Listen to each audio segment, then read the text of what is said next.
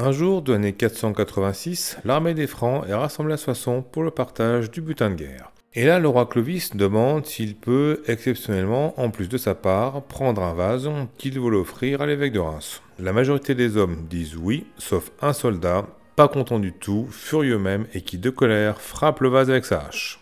Bon, Clovis ravale sa rancune et il donne à l'évêque de Reims un vase cabossé. Un peu plus tard, le 1er mars 487, Clovis passe ses hommes en revue, et là il reconnaît le fameux soldat qui avait cassé le vase de Soissons. Tiens donc.